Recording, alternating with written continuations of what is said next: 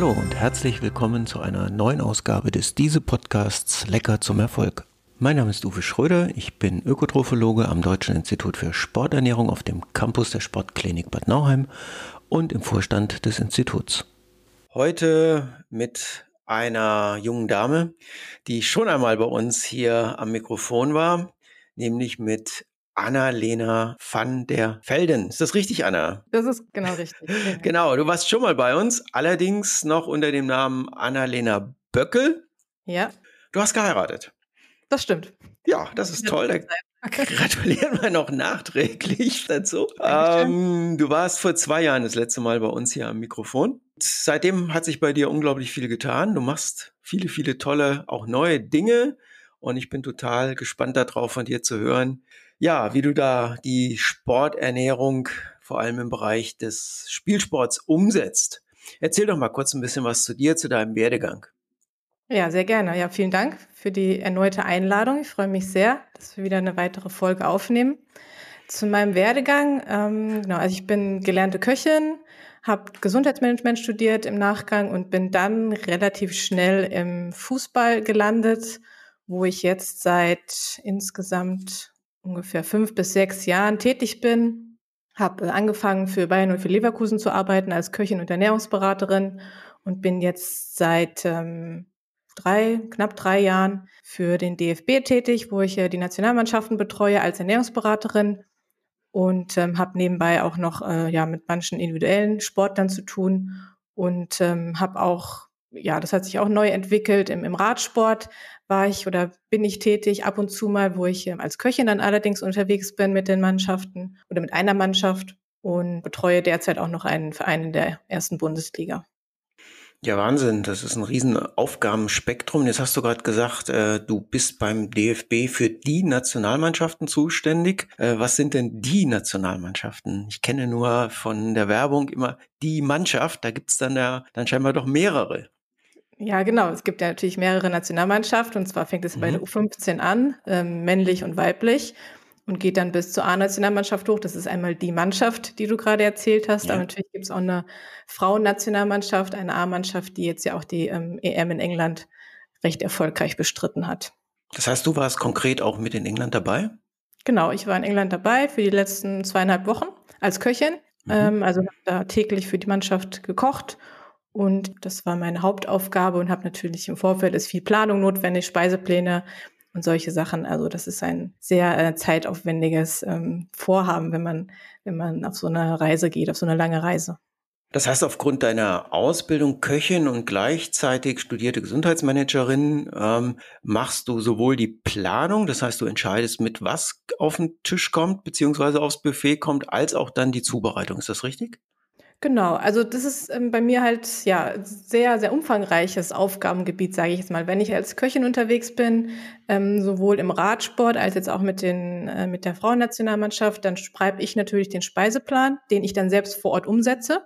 Und da ist dann natürlich dann auch immer zu gucken, ähm, ja, ist das natürlich dann abgestimmt auf den Trainingsplan, auf die Spieltage. Also da ist schon sehr viel zu beachten. Die Lebensmittelauswahl, wo wir so ein paar Standards haben, was wir zumindest bei der Nationalmannschaft ähm, umsetzen.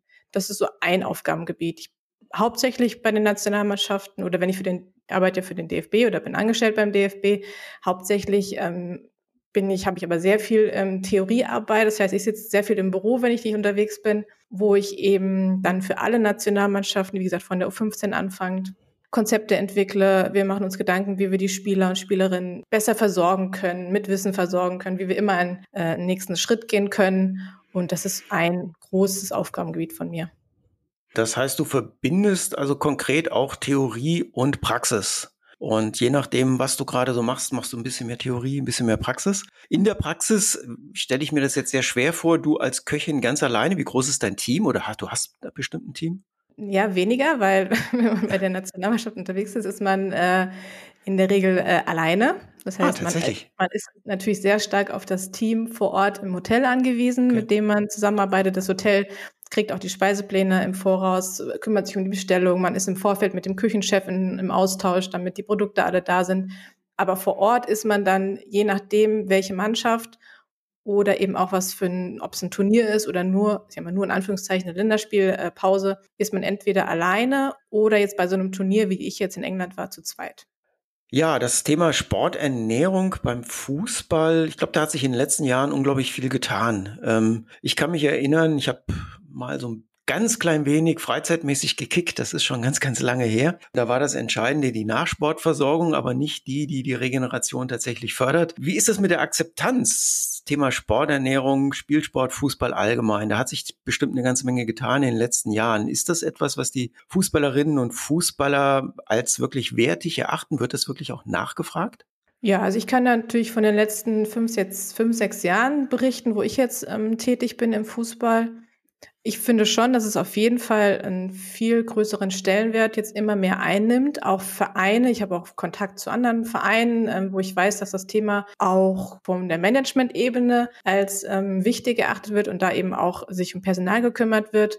Ich habe äh, viele Anfragen oder einige Anfragen auch schon gehabt, ob ich Leute vermitteln kann, dann ist man natürlich gerne hilfsbereit und man will ja Thema, ähm, was einem so am Herzen liegt, natürlich auch äh, eine gewisse Gewichtung bekommt und ähm, deswegen finde ich schon, dass es auf jeden Fall sehr stark zunimmt, die Akzeptanz und auch die Nachfrage. Und auch von den äh, Sportlern finde ich, ähm, dass da immer mehr Wissen vorhanden ist oder Neugier. Auch jetzt nicht bei allen, muss man auch ehrlicherweise sagen. Das ist, ähm, ja, ich finde schon, dass es auf jeden Fall ähm, Akzeptanz, äh, dass akzeptiert wird und dass auch ähm, das immer mehr in den Fokus rückt oder mit in den Fokus rückt, zu ganz vielen anderen Performance-Themen natürlich auch. Ja, also die Erfahrung haben wir auch hier bei uns in vielen anderen Sportarten natürlich auch gemacht. Äh, ich kenne es eher so aus dem Bereich des Ausdauersports. Da ist es ja schon lange ein wichtiges Thema und in vielen ähm, Bereichen des Ausdauersports auch eines, das wirklich ganz entscheidend für die Leistung ist. Vielleicht am Wettkampftag selber, will ich sagen, wichtiger, aber doch ähm, die Leistung bestimmender als in manchen Spielsportarten. Äh, viel wird ja auch bestimmt darüber, was ich im Training mache. Jetzt stelle ich mir das bei der Nationalmannschaft so vor, dass ähm, ihr da zusammenkommt und äh, zu den Spielen fahrt und natürlich auch Trainingslager habt. Dann bist du dafür zuständig. Aber wie sieht es denn aus, wenn die Spielerinnen und Spieler dann wieder in ihren Heimatvereinen sind? Ähm, hast du da auch eine Kontrolle drüber? Wird da auch auf das Essen und Trinken von DFB-Seite geachtet? Was wir machen, wir, wir unterstützen so gut es geht, ähm, wenn sie bei uns sind, bei den Nationalmannschaften, also in den Abstellungsperioden.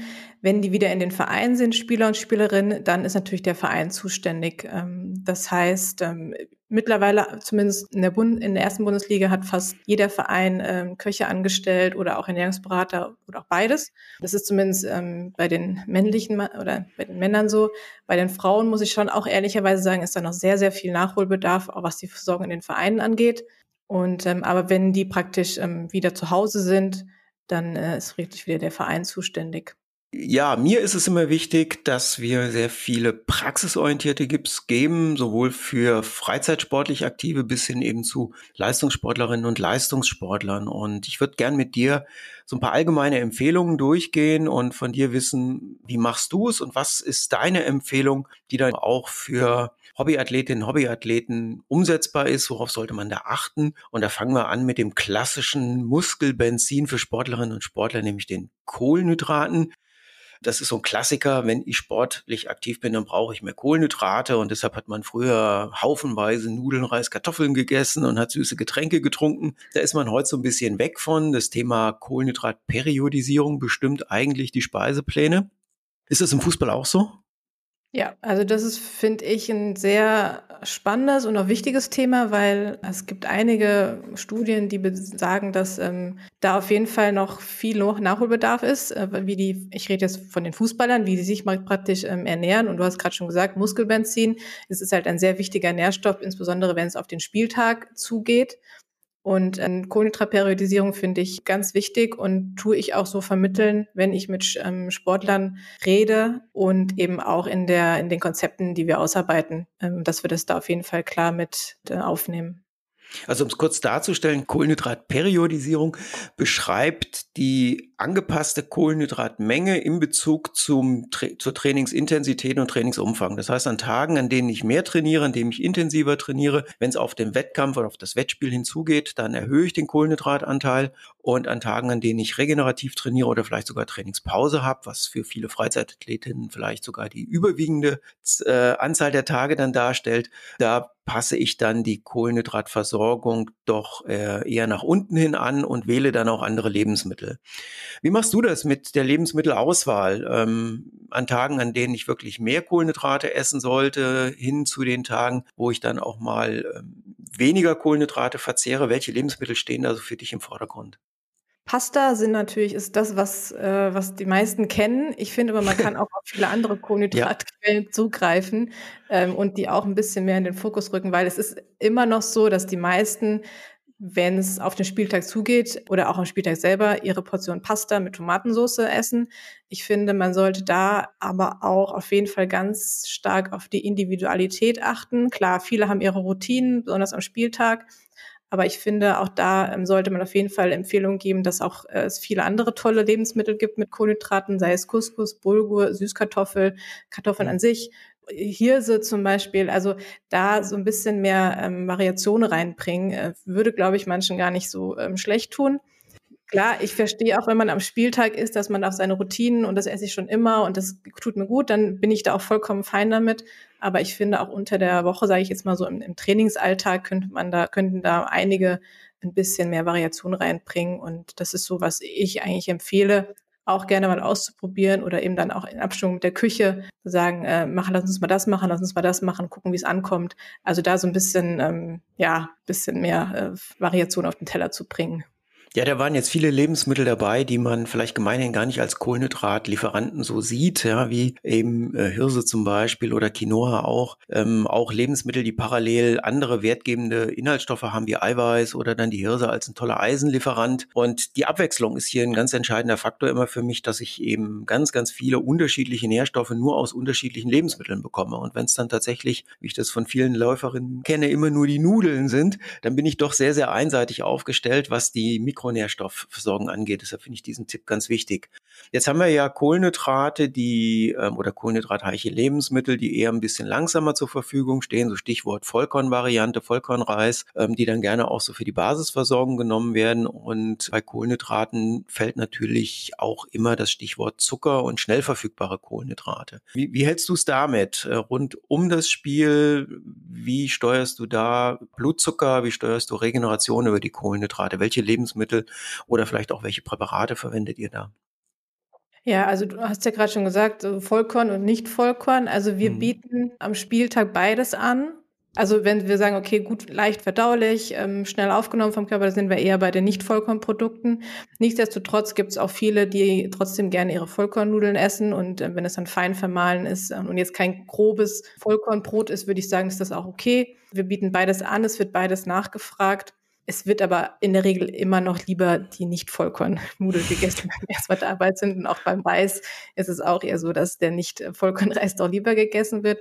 Ich finde es aber wichtig, beides anzubieten, dass man auch auswählen kann. Ich bin sowieso immer für eine, ähm, jetzt kann ich sagen, ja, arbeiten im Fußball ist natürlich auch, was weiß ich auch natürlich auch sehr zu schätzen, vielleicht eine, eine ganz andere Situation als in anderen Sportarten, was jetzt zum Beispiel das Angebot angeht, was man anbieten kann. Ich bin immer ein Fan von viel Variation. Also ich würde jetzt niemals nur Pasta anbieten für, für den Spieltag, sondern immer da eben auch gucken, dass jeder das findet, was er braucht. Ich habe auch Spieler gehabt, die lieber Reis essen, weil sie Pasta ihnen zu schwer im Magen mhm. liegt. Also da oder zum Beispiel Süßkartoffelpüree finde ich auch gut. Kann man super essen, ähm, gut verdaulich und also da auf die Variation achten. Und ähm, nach dem Spiel, in der Regel machen wir da ähm, also normale, also keine Vollkornprodukte, einfach weil natürlich auch lieber gegessen wird und auch um einfach eine schnelle Regeneration einzuleiten.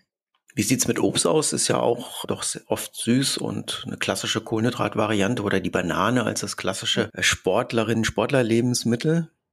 Ja, also Bananen gibt's äh, schon immer eigentlich. Ich, ich sage immer, also vorm Spiel empfehle ich dann schon eher auf viel Rohkost, sei es jetzt Gemüse oder auch Obst, eher so ein bisschen langsam zu machen, aber danach dann gerne wieder mit ähm, auch Beeren, die zum Beispiel viele super Inhaltsstoffe haben, die wichtig mhm. für die Regeneration sind, für danach. Und aber da bin ich auch immer wieder so bei der Individualität. Ich weiß von Sportlern oder Spielern, die vorher immer einen Salat dazu essen beim Pre-Match, also diese drei bis vier Stunden vorm Spiel wenn sie das schon immer machen, es tut ihnen gut und sie haben da irgendwie auch keine Nachteile von. Ich würde da vielleicht mal drüber sprechen.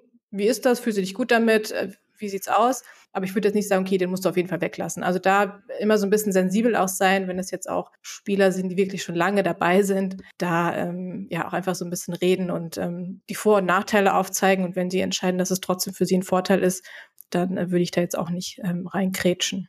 Und so richtig süße Produkte, mal so ein Pudding oder ein Milchreis, ähm, also so wirklich so klassisch das, was man mit Zucker verbindet, steht gar nicht auf dem Speisenplan? Doch schon. Also Milchreis ist Klassiker am Spieltag. Mhm. Gibt's äh, eigentlich immer vorher. Finde ich auch vollkommen okay. Kohlenhydratlieferant. Ich finde es auch okay, wenn man, äh, wir reden jetzt immer vom Spieltag, aber der fängt ja auch schon irgendwie ein, zwei Tage vorher an mit den Kohlenhydraten zu erhöhen, Speicher füllen. Finde ich auch. Da, okay. Kurze Unterbrechung, ja. äh, aber auch ein, ein wichtiger Punkt, glaube ich, gerade für freizeitsportlich Aktive. Ne? Also das wird oft nicht bedacht, dass man, wenn man Sonntag das Spiel hat, vielleicht am Freitag schon mal so ein bisschen drauf achten kann. Ähm, ja, Nudeln, Reis, Kartoffeln, Bulgur, Hirse, alles, was wir eben genannt haben, ein bisschen mehr auf dem Teller zu tun und äh, Fett ein bisschen zu reduzieren. Eiweiß kann bleiben, um einfach diese Speicher, die gerade im Spielsport auch oft noch unterschätzt werden aus meiner Sicht, dann wirklich auch gefüllt zu haben wenn ich darüber rede, sage ich mal Spieltag minus eins, fangen wir an, die Kohlenhydratspeicher zu füllen für den Spieltag. Noch wichtiger, wenn das Spiel vielleicht schon mittags ist oder jüngere Mannschaften spielen ja schon morgens um elf zum Beispiel oder um 13 Uhr. Es gibt ja ganz, ganz viele verschiedene Anstoßzeiten. Das finde ich ist auch ein Unterschied, ob man eine frühe Anstoßzeit hat oder eine späte Anstoßzeit, wo man ja, vielleicht absolut, noch den ja. Tag über noch laden kann, sage ich jetzt mal. Ähm, aber immer Spieltag minus eins ist beim, äh, sage ich immer, wir fangen an, Kohlenhydratzufuhr äh, zu erhöhen wenn man nämlich mal die Mengen anguckt, vielleicht reden wir gleich noch mal ein paar Zahlen, dann ist es gar nicht so einfach, die Menge zu erreichen, die man laut oh, Literatur ja. bräuchte. So, und dann, sagt, dann setzen wir da schon Sachen ein, die gerne gegessen werden, sei es ein Pfannkuchen, sei es ein Milchreis, die einfach verhältnismäßig viele Kohlenhydrate liefern, um da hinzukommen. Sonst wird es manchmal schwierig. Und wahrscheinlich auch gerne mal ein süßes Getränk. Genau, finde ich auch. Würde ich jetzt auch klar unter der Woche, sage ich jetzt mal, meistens Wasser empfehlen. Ähm, sei denn, es ist ein intensives Training, wo es auch natürlich ein Sportgetränk sein kann, aber auch Spieltag minus eins, sage ich, auch mit einer Apfelsaftschorle oder mit einem Sportgetränk im Training kann man die Kohlenhydratspeicher mitfüllen. Jetzt hast du eben schon ein Stichwort genannt, äh, Zahlen. Es gibt sehr genaue aber eben allgemeine Empfehlungen für die Kohlenhydratversorgung. Äh, da gibt es so schöne Tabellen, die kann man in den klassischen Sporternährungsbüchern nachschlagen, natürlich auch im Internet finden. Also für freizeitsportlich Aktive, die ein bisschen leistungsorientiert unterwegs sind, sind es so um die fünf Gramm Kohlenhydrate pro Kilogramm Körpergewicht am Tag. Wenn ich dann Spieltage habe, kann das hochgehen bis zu sechs, sieben Gramm im leistungsorientierten Bereich, acht bis zehn Gramm dann bei den Profis und zur Aufladung vielleicht sogar hin zu zwölf Gramm, was dann wirklich Mengen sind, wo ich meinen Magen schon mal ein bisschen darauf vorbereiten sollte. Das vertrage ich oft nicht beim ersten Mal in diesen wirklich exorbitanten Mengen. Aber wie genau muss es jetzt wirklich in der Umsetzung sein? Wird es abgewogen? Wird das exakt ausgerechnet oder ist da eher auch Pragmatismus angesagt? Das sind zwei, zwei ganz spannende. Also ich kenne sie jetzt aus dem Radsport und ich kenne es aus dem Fußball. Wenn man ähm, Radsport da wird es abgewogen. Da wird knallhart abgewogen. Genau. Also da genau. kriege ich als Köchin krieg den Plan für mhm. jeden Spieler, äh Quatsch, für jeden Fahrer, Entschuldigung, ähm, so und so viel ja. Gramm Nudeln, so und so viel Gramm Fleisch. Das ist ähm, im Rennen vor allem ähm, ganz, ganz wichtig. Im Fußball ist es nicht so. Natürlich kann man es machen. Ich finde immer wichtig, dass schon jeder weiß, jetzt vielleicht nicht aufs Gramm genau, aber wie viel er denn bräuchte, wenn wir jetzt dabei wir Spieltag minus eins sind, Kohlenhydratspeicher aufladen, wie viel bräuchte er denn? Es gibt da ja schöne Untersuchungen ähm, dazu. Du hast ja gerade auch schon gesagt, die Zahlen, ähm, sag ich mal, ich mein, nehme meistens so sieben bis acht Gramm pro Kilo Körpergewicht, die, die ich empfehle. Und da gibt es Studien, wo, wo rausgefunden wurde in der englischen Premier League, in der Bundesliga, dass die meisten Spieler und Spielerinnen auch vielleicht so bei vier, fünf Gramm sind für den Spieltag.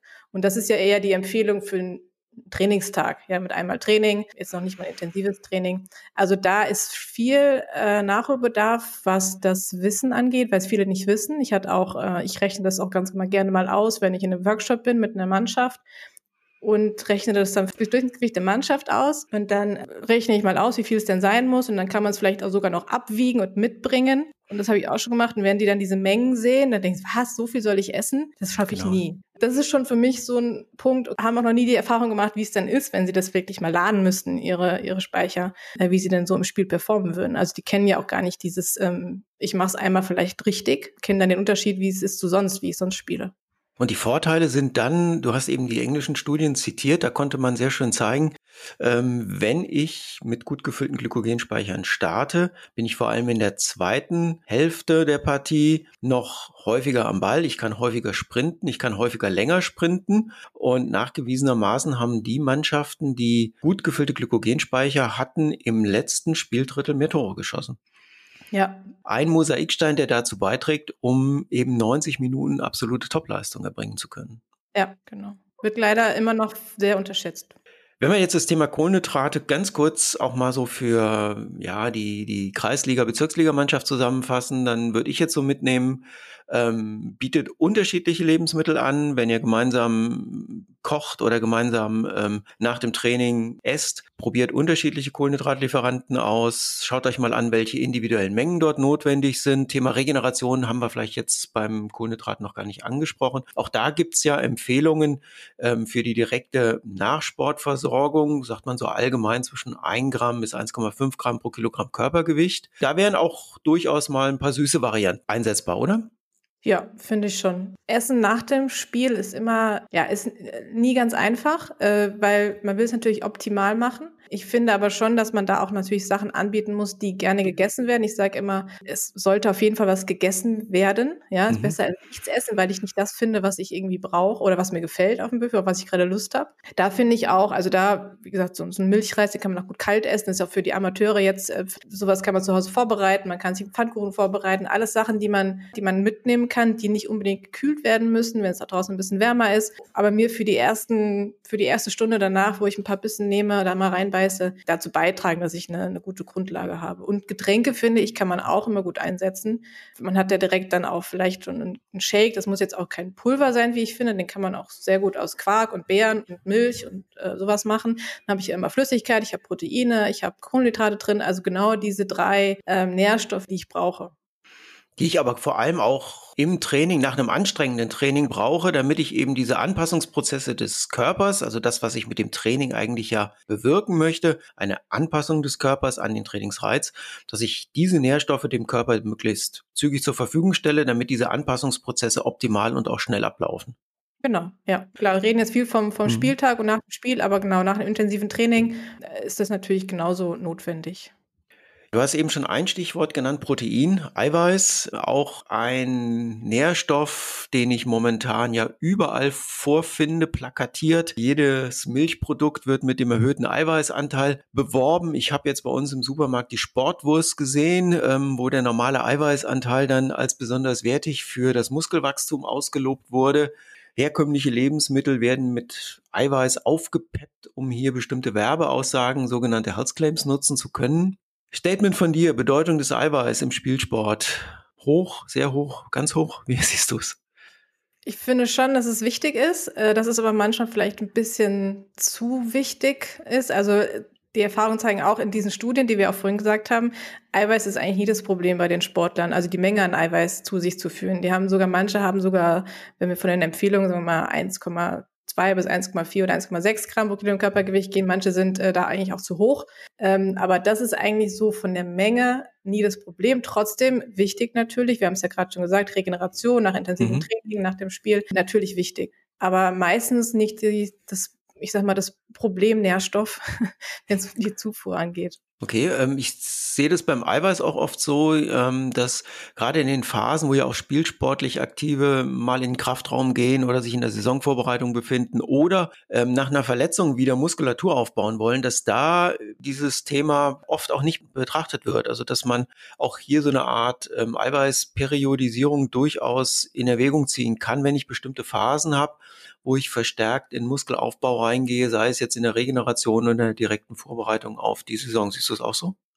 Finde ich auch. Du hast ja auch gerade das Thema Verletzungen angesprochen. Mhm. Da gibt es ja verschiedene Verletzungsphasen und da ist natürlich Eiweiß wenn wir jetzt mal von diesen Situationen ausgehen, spielt natürlich eine, eine, eine große Rolle. Ähm, da spielen die Kohlenhydrate jetzt nicht so eine Rolle, weil die ähm, verletzten Sportler in der Regel eher äh, nicht so aktiv sind. Ja, aber für die Regeneration von Muskeln, dass der Muskel sich nicht ähm, ganz so stark abbaut und ähm, dann auch für das Training oder Revelationstraining, was dann wieder stattfindet, gegebenenfalls spielt natürlich Eiweiß eine sehr große Rolle. Ja, und äh, da gibt's ja auch äh, Empfehlungen, nicht nur was die Gesamtmenge angeht, die du eben schon genannt hast, sondern auch, dass möglichst jede Hauptmahlzeit, ja, so um die 20 Gramm, je nach Körpergewicht, also mindestens 20 Gramm enthalten sollte. Da vielleicht der Hinweis, dass das Frühstück in unseren Breiten oft nicht eiweißhaltig ist, gerade wenn ich Süßfrühstücker und Süßfrühstückerin bin. Wie machst du das? Eiweißhaltiges Frühstück? Kannst du ein Beispiel geben? Ja, da, fallen mir natürlich direkt sowas wie Quark oder, oder, oder Joghurt ein. Ja äh, kann ich trotzdem auch süß essen. Also wenn ich zum Beispiel sonst ein Brötchen mit Marmelade gegessen habe, dann könnte ich jetzt sagen, okay, ich esse vielleicht ein Vollkornbrot, mache Quark statt Butter und dann Marmelade drauf. Habe ich trotzdem süß, aber ich habe irgendwie meinen Eiweißzufuhr erhöht. Und du hast ja gerade schon gesagt, diese Empfehlung für jede Mahlzeit, man sollte Eiweiß ja über den Tag essen. Ich habe ja gerade schon gesagt, die Menge von der Gesamteiweiß pro Tag ist nicht das Problem, aber einfach diese Verteilung über den Tag. Das ähm, wird oft äh, nicht erreicht, sondern es gibt ähm, vor allem vielleicht abends, wenn man abends ein Stück Fleisch isst, 200 Gramm Steak, äh, da sind wir mal locker bei äh, 40 Gramm Eiweiß ähm, und dann irgendwie noch äh, ja was dazu, was eben auch noch Eiweiß hat. Das heißt, diese Versorgung über den Tag verteilt, vor allem für Sportler, ähm, für die Regeneration, da ist auf jeden Fall noch Luft nach oben. Und da sollte natürlich morgens schon anfangen, sonst äh, wird es schwierig. Ja, bei Eiweiß fällt mir auch immer das klassische Frühstücksei ein, ähm, durchaus Teil der Sportlerinnen und Sportlerernährung. Ja, ja, auf jeden Fall. Also viel ähm, Spiegelei oder Rührei, das wird gern gegessen. Und jetzt hast du Aktive, die dann sagen, Mensch, das ist ja nett, aber ich bin vegan unterwegs. Ähm, aus meiner Sicht ist es schon schwierig, als Veganerin oder Veganer auf diese Eiweißmengen zu kommen. Das geht, aber es bedarf etwas mehr Aufmerksamkeit und etwas mehr Lebensmittelauswahl. Hast du da Tipps für die, die keine tierischen Produkte essen? Also wenn das Thema vegan aufkommt, sage ich immer, ich habe überhaupt nichts dagegen. Von mir aus kann sich ähm, jeder vegan ernähren. Man sollte sich nur bewusst sein, vor allem für Sportler, was das für ein Aufwand ist. Ähm, ich finde das vollkommen okay, wenn das jemand machen möchte. Helfe auch gerne dabei, das umzusetzen. Mhm. Aber oft wird der Aufwand dahingehend unterschätzt, weil oft werden Lebensmittel weggenommen. Das hat jetzt vielleicht nicht nur vegan, sondern hat auch mit dem Gluten oder sonst irgendwas zu tun. Lebensmittel weg, weggelassen, aber nicht ersetzt. Das heißt, die, die, Lebensmittel, die ich weglasse, da fehlen mir irgendwelche Nährstoffe, fallen ja dann weg. Ich mache mir aber keine Gedanken oder viele machen sich keine Gedanken, was kann ich jetzt essen, um diese Nährstoffe zu ersetzen.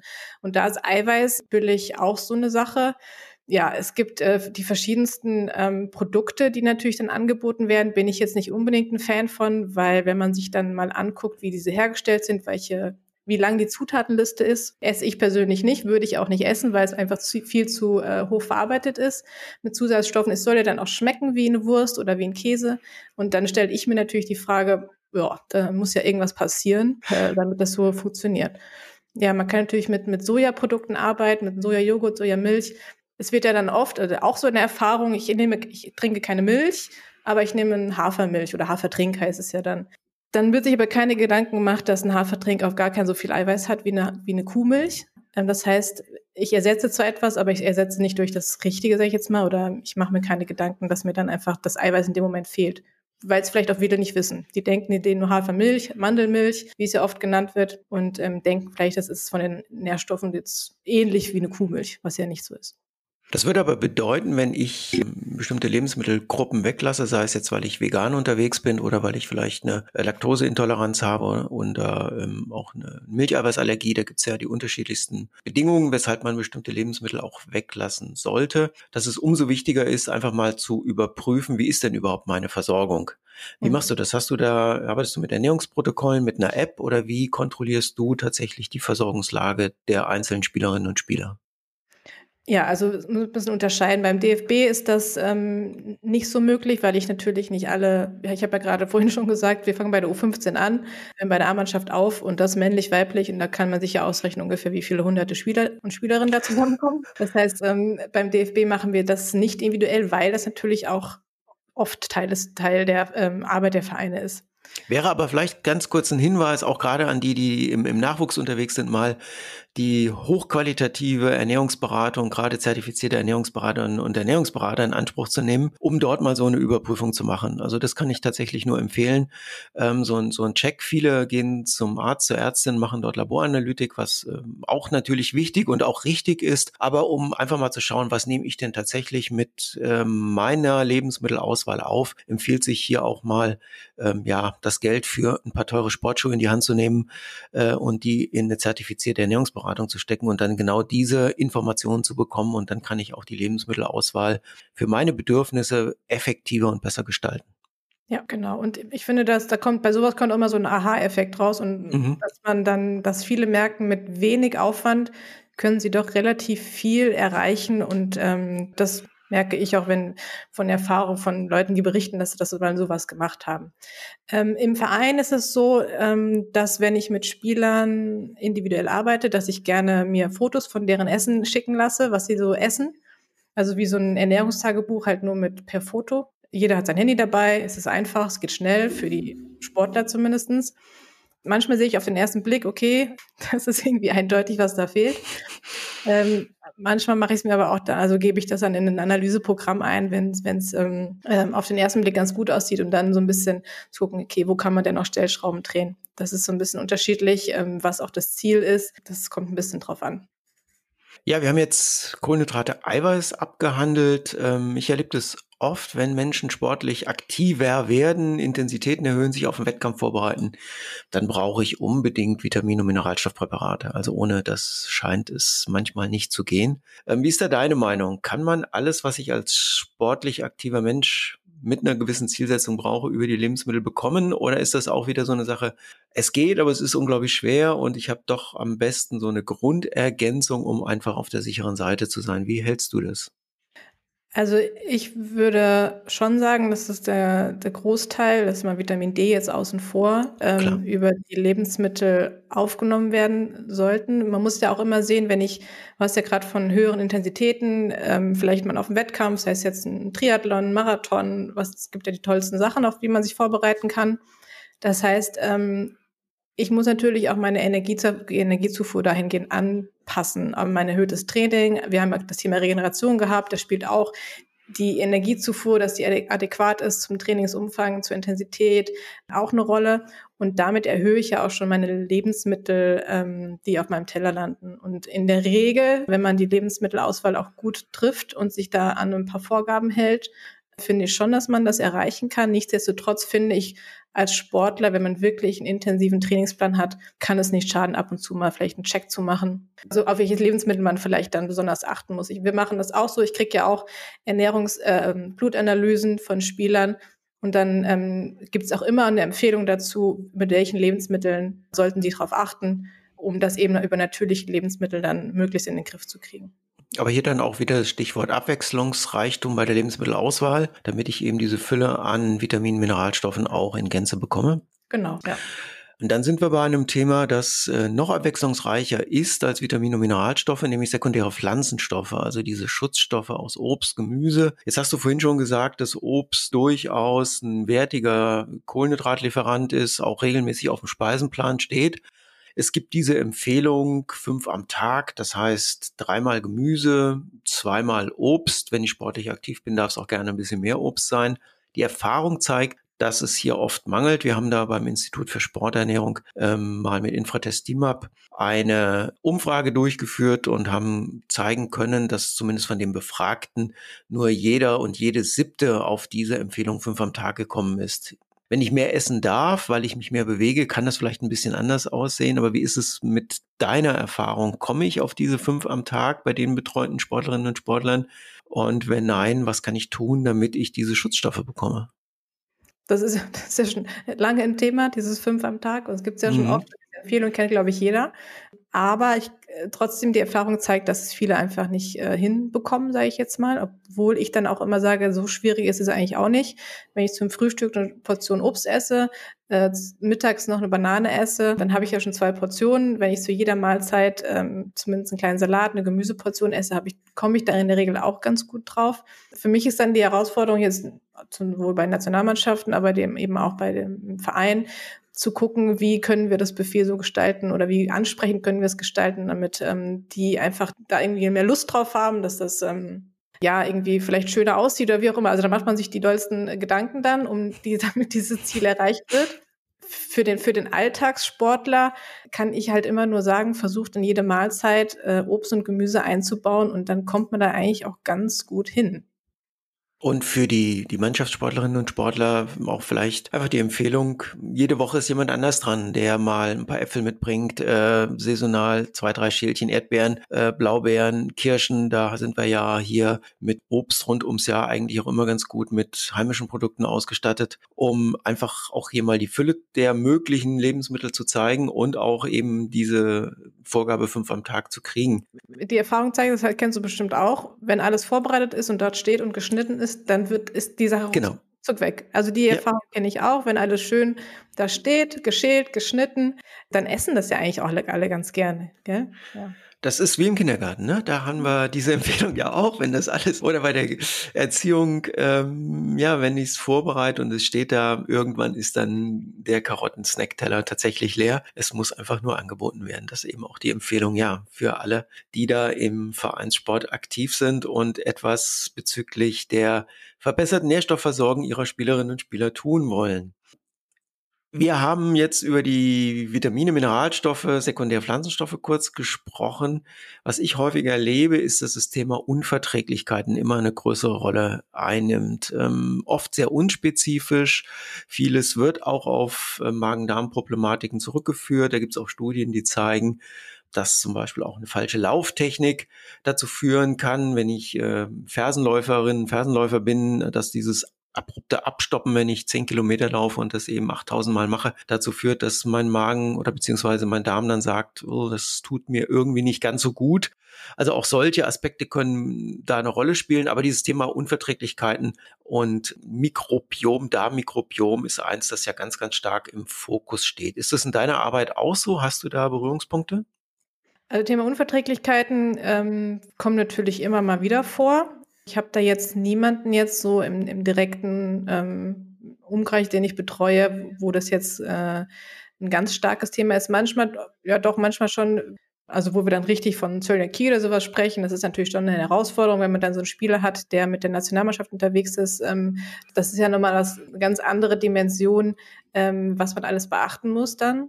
Ich finde aber immer wichtig, dass man das ernst nimmt. Ja, also wenn ein Spieler zu mir kommt und sagt, ähm, er verträgt das und das nicht und es könnte Gluten sein ähm, oder Laktose, dann finde ich immer erstmal ernst nehmen und dann erstmal sprechen. Selbst wenn es jetzt nicht nachgewiesen ist. Ja, und selbst wenn, man, wenn er der Meinung ist, er verträgt das am Spieltag nicht und ich tue ihm einen Gefallen, wenn ich ihm was Alternatives anbiete, dann würde ich das auf jeden Fall ernst nehmen. Ähm, das kommt immer so ein bisschen drauf an, dann auch, also welche Ausprägung das hat. Auch da wieder, wenn ich Sachen weglasse, muss ich sie ergänzen durch bestimmte Sachen. Also ähm, da einmal, also ich finde immer auf jeden Fall ernst nehmen und dann einfach gucken, wie man, wie man die, der Sache helfen äh, kann.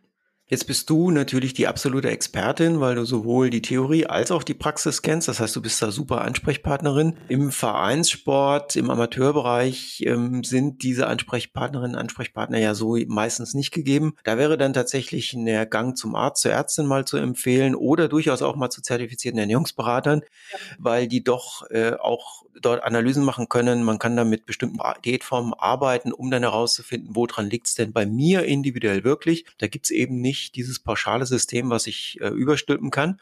Mhm. Und ähm, was mir aufgefallen ist, vielleicht so ein, als Tipp von, von meiner Seite, ich weiß nicht, wie du das siehst, wir hatten vorhin das Thema Vollkornprodukte. Viele, die freizeitsportlich aktiv sind, sind natürlich sehr gesundheitsorientiert, haben einen großen Anteil von Vollkornprodukten auf dem Speisenplan stehen und haben das auch rund um Training und Wettkampf. Und da bin ich immer ein bisschen skeptisch wegen der Verträglichkeit. Ich bin absoluter Fan von Vollkornprodukten, aber eben in der Basisversorgung und wenn es dann hin zur Belastung geht, würde ich diesen Anteil, du hast zwar vorhin vorhin auch gesagt, ja, wenn das verträgt, ist es okay. Aber man kann jetzt nicht grundsätzlich empfehlen, Vollkornprodukte in zeitlicher Nähe zum Sport, oder wie siehst du es? Genau, vorhin habe ich gesagt, wenn das, wenn das verträgt, ist okay. Das ist das mit dem großen Vollkornanteil. Dann finde ich, sollte man dann, wenn man irgendwie merkt, das könnte einem Probleme bereiten oder sich informieren, jetzt beim Ernährungsberater zum Beispiel, dann vielleicht das mal ausprobieren, ob es denn daran liegt. Und manchmal kann es ja dann dazu führen, dass man merkt, okay, wenn ich weniger Vollkornprodukte esse, besonders wenn es am Wettkampftag ist, dann bin ich vielleicht noch nervös, laufe meinen ersten Marathon, bin total aufgeregt, dass man sich für solche Situationen Strategien schon zurechtlegt und die natürlich auch vorher schon testet. Man läuft ja in der Regel mal vielleicht erstmal einen Halbmarathon, bevor man einen ganzen Marathon läuft. Das heißt, auch im Training äh, oder im intensive Trainingseinheiten so ein paar Ernährungsstrategien ausprobiert und ähm, da sich das Beste rausholt. Ich habe das auch deshalb nochmal ähm, jetzt mitgebracht, weil wir vorhin über diese großen Mengen an Kohlenhydraten gesprochen haben und Brot und Getreideprodukte natürlich ein klassisches kohlenhydrathaltiges Lebensmittel sind. Und ähm, viele dann, wenn sie sagen, oh, ich versuche jetzt diese Periodisierungsempfehlung mal umzusetzen und dann mehr Kohlenhydrate an den Tagen mit mehr Umfang und mehr Intensität zu essen,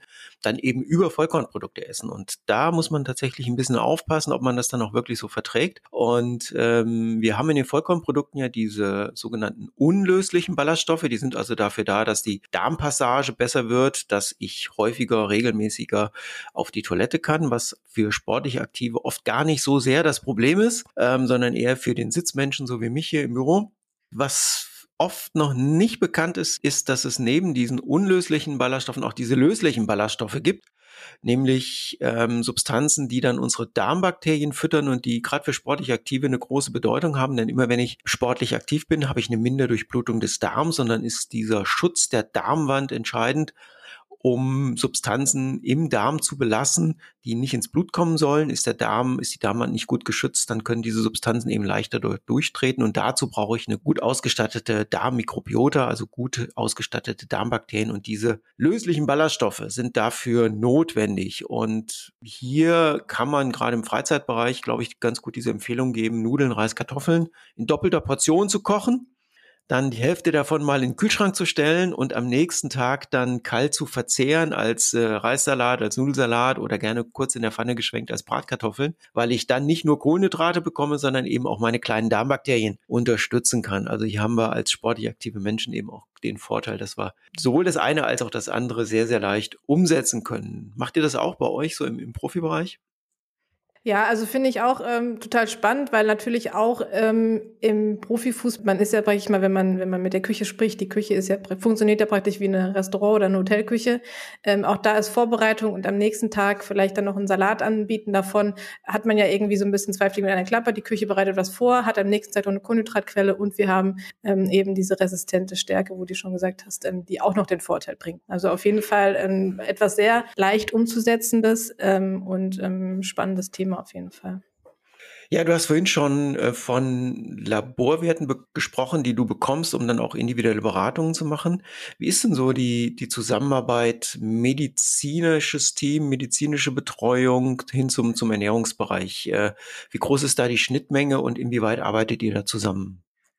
Ja, das kann ich jetzt hauptsächlich vom Verein mhm. ähm, sagen. Ich finde, das ist extrem wichtig, dass wir da ähm, eng zusammenarbeiten. Ich bekomme auch nicht unbedingt alle Laborwerte natürlich, sondern ich bekomme praktisch ähm, den, gesagt, ähm, welcher Spieler denn da Support haben könnte oder bräuchte in, in Richtung ähm, Beratung oder eine kurze Empfehlung, welche Lebensmittel, dass man einfach sich abstimmt regelmäßig. Wir haben auch regelmäßig dann äh, wöchentlich oder alle zwei Wochen ein Meeting, wo wir da bestimmte Themen ansprechen. Es geht ja auch darum, das Thema Verletzungen, wenn Spieler verletzt sind, zu besprechen. Wie können wir die einmal oder was kann ich als Ernährungsberaterin tun, um den zu unterstützen? Ähm, zusätzlich zu dem, was die medizinische Abteilung macht, also den Austausch sowohl mit Medizin, aber den eben auch Physiotherapeuten, aber eben auch äh, Trainern dann in, in Richtung Athletiktrainer vor allem, ähm, wenn ein Spieler ist, der individuelles Training bekommt, ähm, sei es jetzt Verletzung, dann zu, der trainiert er in der Regel nicht mit der Mannschaft, das heißt, er hat ein anderes, einen anderen mhm. Tagesablauf. Da dann zu wissen, okay, wann trainiert er, wann braucht er vielleicht nochmal eine extra Proteinzufuhr. Äh, also das finde ich extrem wichtig. Das macht eigentlich auch, muss ich sagen, wenn man das so ganzheitlich betrachtet, richtig viel Spaß. Ja, das glaube ich. Merkt man dir auch an, dass du da viel Freude an deiner Arbeit hast. Du hast jetzt aber ein ganz wichtiges Stichpunkt zum Abschluss noch genannt, nämlich äh, Proteinzusatz, Stichwort Nahrungsergänzung. Das ist ja gerade auch äh, etwas, was sich im Freizeitbereich immer mehr äh, breit macht. Nicht nur in Fitnessstudios, sondern auch im Spielsport, im Ausdauerbereich ähm, wird gerne und oft zu bestimmten Nahrungsergänzungsprodukten gegriffen. Wie sieht es bei euch aus im Spitzenbereich? Gibt es da was, was regelmäßig verwendet wird? Wahrscheinlich Produkte von der Kölner Liste. Ähm, aber so Sachen wie zum Beispiel Kreatin oder die angesprochenen Eiweißpräparate, gibt es da so Standardsachen, die regelmäßig verwendet werden? Also Standardsachen sind äh, bestimmt Proteinpräparate, äh, vor allem ähm, in einem Regenerationsshake nach dem Training, nach dem Spiel.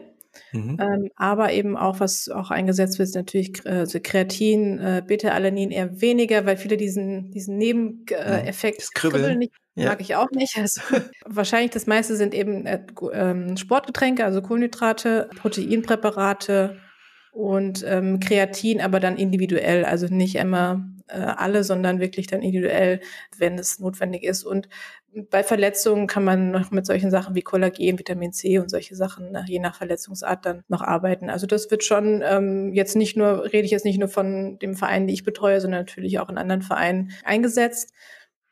Ich finde, wenn wir vielleicht jetzt mal zu den Amateuren gehen, ähm, ich finde erstmal zu gucken, ob die Basis stimmt von der Ernährung. Wir haben ja eben schon viel erzählt, was man über die Ernährung machen kann, Kohlenhydrate, Proteine, äh, Gemüse, äh, Vitamine, sekundäre Pflanzenstoffe. Also dass das erstmal alles stimmt und dann gucken, brauche ich noch was zusätzlich? Ähm, wo kann ich vielleicht noch äh, was rausholen, wenn es um die letzte, ähm, letzten Kilometer auf dem äh, Marathon geht, um unter die vier Stunden zu kommen? Brauche ich da überhaupt noch was, was ich machen kann? Oder ähm, bin ich eigentlich schon mit den natürlichen Lebensmitteln super versorgt und kann da eigentlich schon das meiste rausholen? Oder eigentlich fast alles dann? Ja, ich bin dankbar, dass du das ansprichst. Das ist auch unser Ansatz, dass wir ja, Ernährungspyramide ist der falsche Begriff, aber so ein Dreieck haben, wo wir einfach sagen, unten die Basis ist tatsächlich die regelmäßige Lebensmittelauswahl 24-7. Dann kommen die speziellen Sportnahrungsprodukte wie Eiweiß, wie Kohlenhydrate, wie Getränke und erst da oben drauf, dann wenn es wirklich sehr spezifisch wird, ähm, kommen dann die Produkte, die nochmal als ergogene Hilfen, also als leistungsunterstützende Substanzen wirken.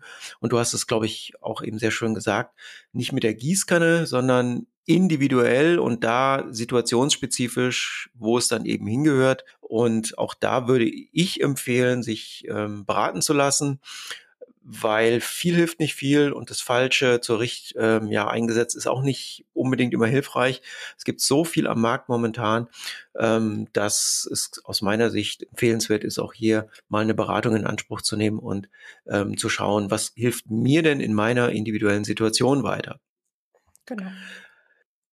Anna, die fünf wichtigsten Tipps, die du so weitergeben würdest an unsere Zuhörerinnen und Zuhörer. Ähm, was wären denn das so aus deiner Sicht, aus der Praxis heraus? Ich bin sportlich aktiv, habe ein bestimmtes Ziel und möchte jetzt von dir einfach mal wissen, was sind die fünf elementaren Geschichten, die ich umsetzen sollte? Ja, ich glaube, da kann man einiges äh, nehmen, was wir jetzt schon in, dem, in der Folge angesprochen haben. Also die, die Basis muss stimmen, also sich Gedanken machen, passt das, was ich esse, meine Lebens äh, Lebensmittelauswahl zu dem, zu meinem Ziel, was ich vorhabe. Dann die Individualität finde ich ganz wichtig. Ähm, es nutzt nichts, sei es jetzt, wenn wir jetzt im Mannschaftssport in der, in der Kabine zu gucken, was mein Nachbar trinkt oder was der auf dem Teller hat, sondern ich muss auf meinen eigenen Körper hören. Äh, was, was, was tut mir gut? Welche ähm, Mengen brauche ich? Da haben wir jetzt ja schon einiges angesprochen gehabt. Ich finde, im Amateursport oder so kann man auch mal fünf gerade sein lassen, ähm, auch äh, ein bisschen äh, genießen. Ähm, das heißt nichtsdestotrotz, dass ich natürlich um mein Training rum und gucken muss, dass ich äh, vor allem das, das erreiche, was ich mit meinem, ähm, mit meinem Training äh, anstrebe, äh, sei es jetzt Regeneration und solche Sachen. Boah, das Thema Flüssigkeit haben wir noch nicht besprochen jetzt, aber das ist natürlich auch wichtig, äh, da über den Tag ausreichend ähm, hydriert zu sein, mit Training hydriert zu starten. Da gibt's auch ganz einfache, ähm, sage ich mal, Tools, die man über den, äh, die man super einsetzen kann, sei es die Urinfarbskala, die jeder mehrmals täglich checken kann. das sind so, ja, finde ich, so die wichtigsten Sachen. Also ganz, ganz wichtig, vor allem, was ich am Anfang gesagt habe, einfach die Basis erstmal gucken. Wie bin ich aufgestellt? Wo kann ich da eine, die erste Stellschrauben drehen? Ja, super. Ich glaube, das war nochmal ganz wichtig, äh, auch hier auf die Individualität jeder Einzelnen, jedes Einzelnen wirklich einzugehen. Und äh, alle Daten, alle großen Zahlen, die man kennt, sind im Durchschnittswerte. Die können für mich passen, die müssen aber nicht passen. Und deshalb ist gerade, wenn ich leistungsorientiert unterwegs bin, ist äh, aus meiner Sicht immer entscheidend, auszuprobieren und zu gucken, hilft mir das weiter oder kann ich vielleicht ein bisschen mehr oder sollte ich lieber ein bisschen weniger als der Durchschnitt, ähm, um dann an mein Ziel zu kommen. Du bist selber unglaublich sportlich, sportlich aktiv. Deutsche Meisterin im Treppenlaufen warst du. Bist du es noch? Weiß ich jetzt gar nicht, muss ich gestehen. Naja, dadurch, dass die Pandemie jetzt war, ähm, bin ich es, glaube ich, noch. Super. Äh, viele viele Treppenläufe sind ausgefallen. Aber äh, die laufen jetzt wieder und ich bin jetzt auch dieses Jahr ehrlich gesagt gar nicht aktiv. Das heißt, ich werde meinen Titel dann noch abgeben. Du fährst ganz, ganz, ganz viel Fahrrad, ähm, machst auch Triathlon. Ja. Bist du da immer sehr konsequent beim Essen und Trinken? Nicht immer, muss ich auch ehrlicherweise sagen. Ich, ich gucke natürlich so im Alltag auch jetzt, ich sitze natürlich auch mittlerweile sehr viel im Büro, das heißt, auch da muss ich natürlich gucken, äh, Energiezufuhr und solche Sachen und dann auch immer zu gucken, okay, was steht abends noch für ein Training an. Ich bin auch nicht immer hundertprozentig konsequent, bin ich auch ganz ehrlich. Ähm, da kommt vielleicht auch nochmal, was ich eben gesagt habe, auch mal fünf gerade sein lassen. Verdienen mit dem Sport nicht mein Geld, zumindest nicht mit meinem aktiven äh, sportlichen, äh, was ich mache. Deswegen, ähm, ich finde es schon wichtig, ähm, habe ja auch Ziele, sage ich mal, letztes Jahr erstmal einen Ironman gemacht. Da ist es natürlich schon wichtig, äh, sich im Vorfeld damit zu beschäftigen. Also da rechne ich auch ganz knallhart aus ähm, im, im Wettkampf, was ich brauche, wie viel Gels und was man alles eben mitnimmt, so auf dem Fahrrad und sonst so. Das heißt, da bin ich schon sehr konsequent und weiß auch, was, was äh, ich morgens esse. Morgens gibt's immer Porridge, weil leicht verdaulich, bekommt mir gut. Ähm, halte mich an die Zeiten, stehe extra früh auf zum, zum Frühstück und lege mich dann nochmal hin. Solche Sachen, da halte ich mich schon sehr konsequent dran, dann am, an, am bestimmten Tag. Aber in der langen Zeit, sage ich mal, mit dem Training ähm, und ähm, da ja, bin ich auch manchmal ein bisschen nachlässig vielleicht. Ja, Anna, vielen, vielen Dank, dass du dir die Zeit genommen hast. Wir haben unglaublich viel aus deiner Arbeit erfahren, aus dem Profibereich, aber ich glaube, wir haben es auch geschafft, sehr viel daraus zu transferieren ähm, für Aktive, die nicht ihr Geld damit verdienen. Wir haben, glaube ich, die Bedeutung spezieller Maßnahmen sehr gut herausgestellt. Es muss nicht jeden Tag immer perfekt sein, aber dann, wenn es drauf ankommt, ist es aus meiner Sicht schon wichtig und unglaublich hilfreich, auch was Verletzungsprophylaxe angeht, was äh, Immunsystemschutz angeht, ähm, sich auf so ein paar Ess- und Trinktipps zu besinnen und diese dann auch entsprechend umzusetzen um die persönlichen Ziele zu erreichen. Hier hast du uns viele, viele tolle Tipps gegeben. Ganz, ganz herzlichen Dank dafür. Und ähm, ich würde mich freuen, vielleicht in zwei Jahren wieder mit neuen Erfahrungen, vielleicht auch mit ähm, ja, weiteren Sportarten, die du dann betreust und dass du uns dann weiterhin äh, hier zur Verfügung stehst. Vielen Dank für deine Zeit, für die super tollen Tipps und bis zum nächsten Mal, Anna. Sehr gerne.